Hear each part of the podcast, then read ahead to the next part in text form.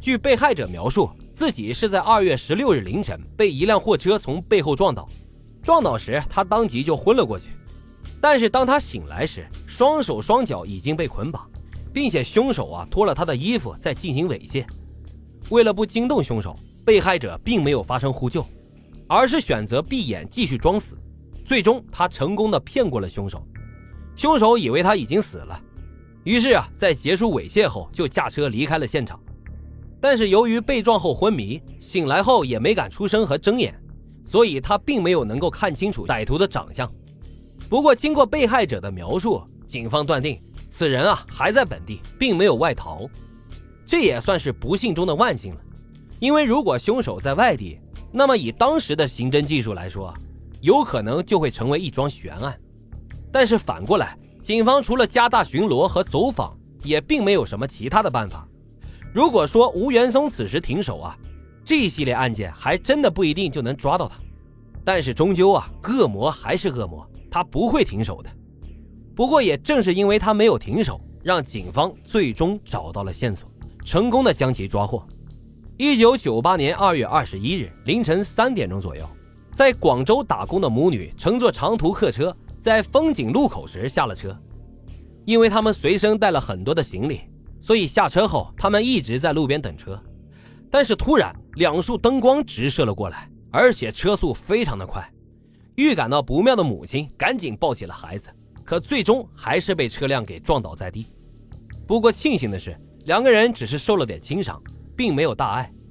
不过令他们没想到的是，这辆撞他们的大货车开出了几十米后又折返了回来，朝他们又驶了回来。随后啊，下来一个人，将他们的行李搬到了驾驶室，然后又一次把车开走。而这一次，警方终于有了意识清醒的目击者。也确定了作案的车辆是一部货车，普通挡板的东风牌大货车。于是啊，专案组立即派出了百余名警力，在全城搜索符合条件的可疑车辆。三月十五日，专案组的巡查人员在仙游县交尾镇沙溪加油站的厕所旁，发现了一部普通挡板的东风牌大货车。经过对加油站人员的走访询问，得知这辆货车啊晚上出车，白天呢车就停在这里。并且车主的行动有些诡异。调查到这里，警方立即对这辆车辆进行了布控，同时对该车进行了认真的勘查。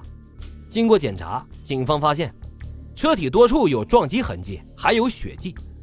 经过比对分析，可以确认这辆车的司机啊就是系列案件的凶手。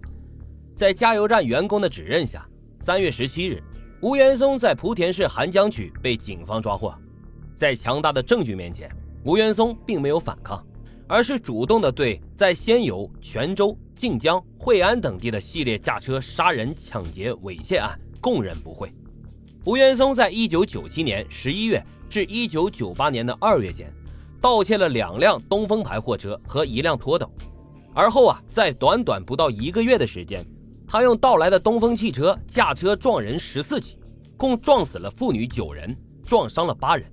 除了对被害者猥亵外，他还抢走了被害者金银首饰、现金等财物。而他的杀人动机一不为钱，二不为色，仅仅啊只是为了刺激和报复，就杀了这么多的无辜女性，着实令人发指。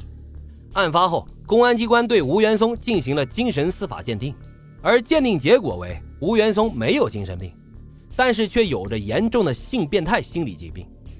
一九九九年六月三日。吴元松被判处了死刑，立即执行。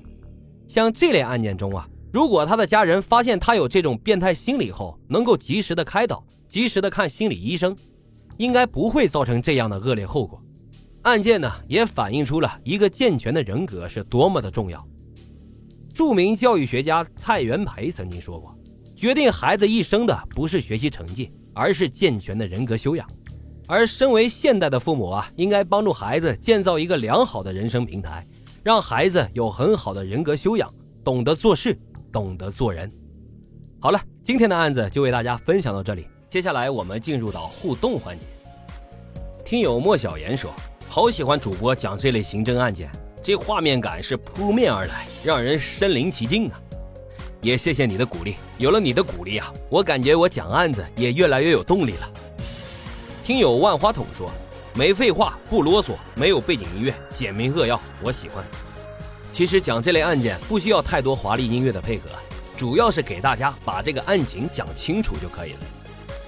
听友萝卜的娘说，听上瘾了，根本就停不下来，就像吃了炫迈一样，对不对？那就别停啊，循环反复的听。听友紫竹说，声音好听的博主，绘声绘色，点赞。给你这条留言，我也点个赞。好的，以上就是本期互动环节选取的留言。接下来我们要着重的感谢永远的华妃和彭老师为节目送来的打赏，特别感谢永远的华妃，基本上每期节目都打赏，感谢你对主播的喜爱，老白会继续把更多更精彩的案件分享给大家。好了，今天的互动环节就到这里，还是要跟大家说一下，从本期节目开始会设立抽奖环节，您只要参与打赏，无论多与少，中奖的听友呢都会得到打赏金额三倍的现金红包返还。希望大家多多的参与。最后啊，再啰嗦一句，本节目接受任何形式的赞助打赏与合作，欢迎各位老板与我联系。好了，破解犯案动机，解剖人性善恶，感谢收听老白茶馆，我们下集见。